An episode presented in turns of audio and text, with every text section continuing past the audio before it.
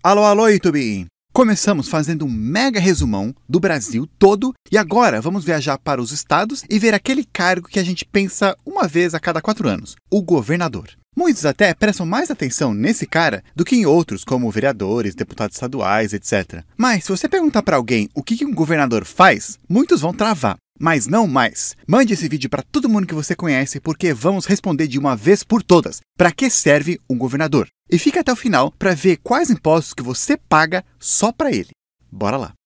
Como falamos naquele vídeo geral sobre o Brasil todo, o país não só dividiu o poder de mandar em três, aqueles que fazem as leis, aqueles que implementam e aqueles que interpretam, como também esses poderes se aplicam em três níveis diferentes: o país todo, federal, os estados, estadual, e as cidades, municipal. O principal motivo de fazer isso é porque o país é enorme e bem diverso. Imagina se todos os países da América Latina se unissem para formar um país só que fala espanhol. Isso é basicamente o Brasil, só que em português e do outro lado do continente. Indo do Chile até a Venezuela, apesar de ser tudo espanhol, você vai passar por vários sotaques, culturas, costumes, necessidades, biomas, monte de coisa diferente que é difícil imaginar tudo sendo um país só. Mas esse é o caso aqui do Brasil. Indo para o sul até o norte, é quase como passar por vários países diferentes, com seus sotaques, costumes, comida, clima, bioma e até história diferente.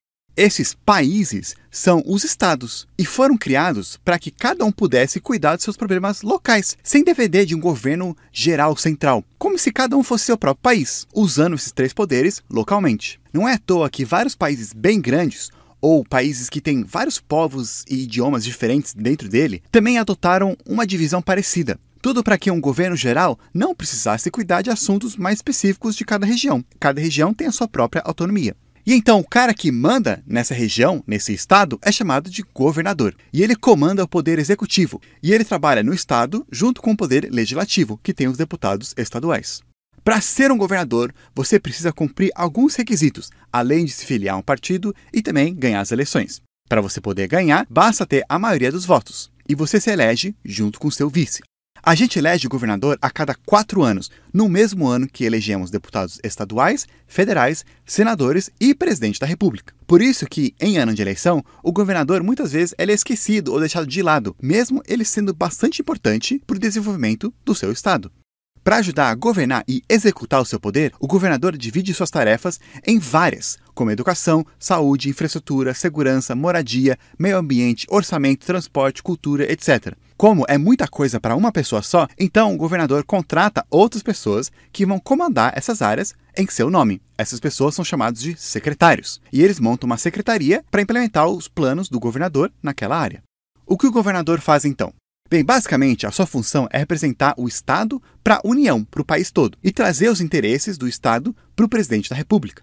Além disso, o governador também tem oito principais funções: leis, orçamento, investimentos, infraestrutura, segurança, sistema prisional, saúde e educação. Vamos ver cada um. Já falamos no outro vídeo que a principal função dos deputados estaduais é fazer novas leis para aquele estado. Mas os governadores também têm voz nisso. Eles podem iniciar um processo de nova lei e esse processo vai depois lá para a Assembleia Legislativa do Estado, para os deputados estaduais alterarem se quiserem, depois aprovar ou não. Também, depois que os deputados aprovam uma nova lei, ela vai lá para o governador sancionar, que é fazer aquele projeto virar lei no seu estado. Algumas vezes o governador também veta uma lei, e aí os deputados estaduais, se quiserem, podem se reunir para tentar derrubar esse veto.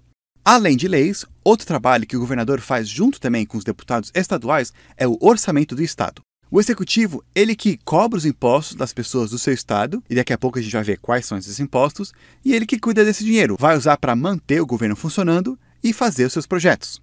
O governador, então, faz um plano de tudo que ele vai precisar gastar no próximo ano e depois manda esse plano para os deputados estaduais aprovarem ou não. Esse é o orçamento do Estado. Somente depois de aprovado que ele pode começar a usar o dinheiro para aquele ano.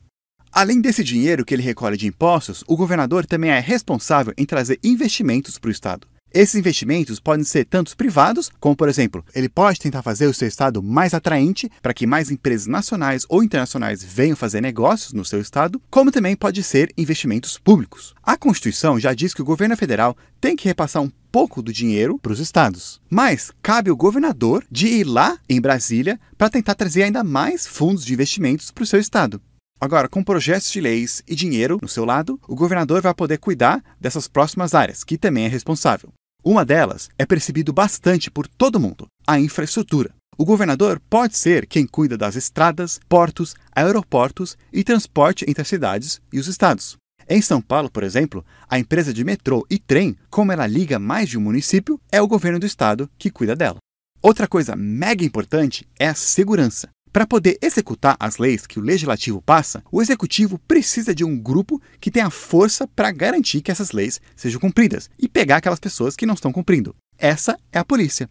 A polícia no Brasil é bem complexa, também tem suas divisões no federal, estadual e municipal e merece o seu próprio vídeo. Que, aliás, se você quer esse vídeo, comenta aqui, se inscreve, ativa a notificação para saber quando eu postar.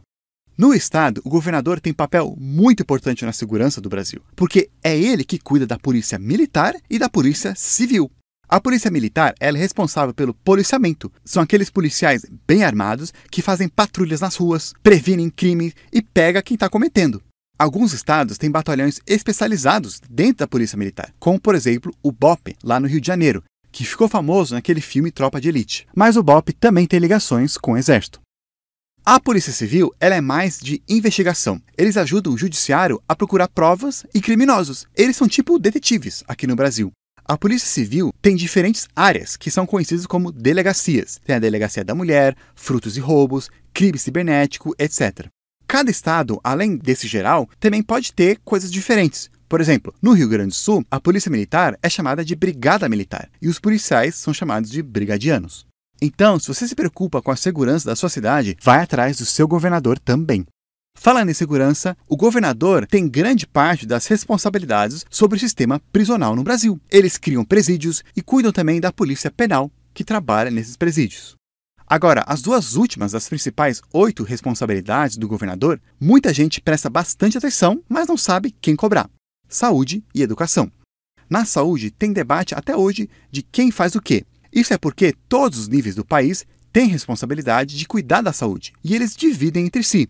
Em geral, as prefeituras cuidam do atendimento básico nas unidades de saúde e o Estado cuida do atendimento mais complexo em hospitais e clínicas especializadas. Enquanto isso, o federal ajuda principalmente dando dinheiro e também, às vezes, fornecendo material para todos. A Constituição do Brasil diz que o governo do estado deve separar pelo menos 12% do dinheiro dos impostos para serem usados na área da saúde. E eles usam isso principalmente para construir e administrar hospitais e laboratórios de pesquisa. Além disso, eles também cuidam da vigilância sanitária e epidemiológica.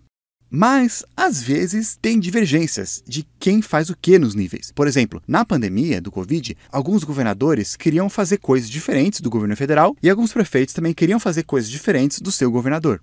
Além da saúde, a educação também é dividida entre as diferentes partes do Brasil. E a Constituição fala que os estados devem reservar no mínimo 25% dos impostos para a educação o Estado fica encarregado principalmente do ensino médio, mas também pode ajudar os municípios com o ensino fundamental e também pode criar instituições de ensino superior. Agora a pergunta que muitos fazem: de onde vem o dinheiro para tudo isso? Bem, eu já falei aqui sobre os investimentos e os impostos, mas quais são esses impostos? Prepare-se para ouvir alguns nomes e siglas compridas. Mas os três principais são o Imposto sobre Transmissão Causa Mortis e Doação, ou ITCMD, que é o imposto cobrado em coisas que têm a ver com morte, como por exemplo herança, e também imposto de doações, o Imposto sobre Circulação de Mercadorias e Serviços, ou ICMS, que é cobrado nas mercadorias que entram, saem e circulam no território do Estado, assim como também os serviços de transporte entre as cidades e estados, e o Imposto sobre a Propriedade de Veículos Automotores, IPVA, que é aquele imposto que todo mundo que tem carro tem que pagar. Então dá para ver que um governador tem bastante poder até, mas alguns falam que esse poder não é muito claro. A Constituição atual do Brasil deu pouco poder comparado com o federal. Muitos falam que o federal pegou tudo e os estados pegaram o resto. Também tem muita coisa que não é muito clara na Constituição. O pessoal até hoje ainda debate se há algo para o estadual, para o federal ou os municípios. De qualquer maneira, tem bastante coisa que você pode cobrar o seu governador ou os candidatos ao governo do seu estado. Procure as áreas que falamos aqui, principalmente as mais importantes para você, e dê uma olhada o que o seu governador ou candidato planeja fazer. Mas, gente, ele não trabalha sozinho. O governador pode ter bastante problema se não tiver uma Assembleia Legislativa com deputados estaduais que trabalham junto com ele. Mas o que esses deputados fazem? Já falei nisso nesse outro vídeo que você pode clicar aqui para dar uma olhada. E por enquanto eu vou ficando por aqui, nos vemos no próximo clique.